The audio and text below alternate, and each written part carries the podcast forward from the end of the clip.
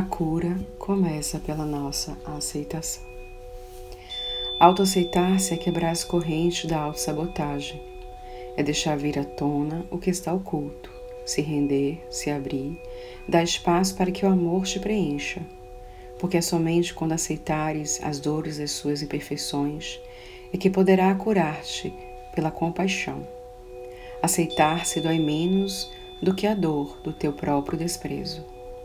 O que mais renegamos é onde está o conhecimento.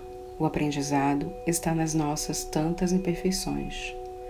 Quando acolhemos nossas sombras, acessamos a nossa luz.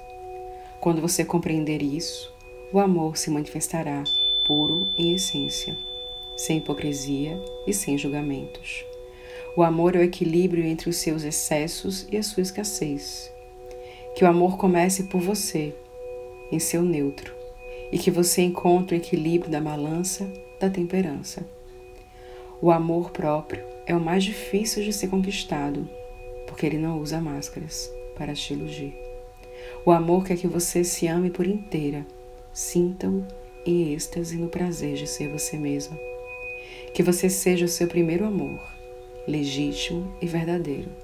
Se ame e conhecerá a verdade sobre quem tu és e descobrirá o teu poder.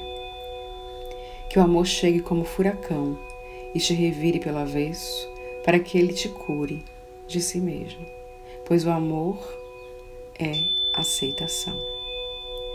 E se amar é algo que precisamos ter incondicionalmente.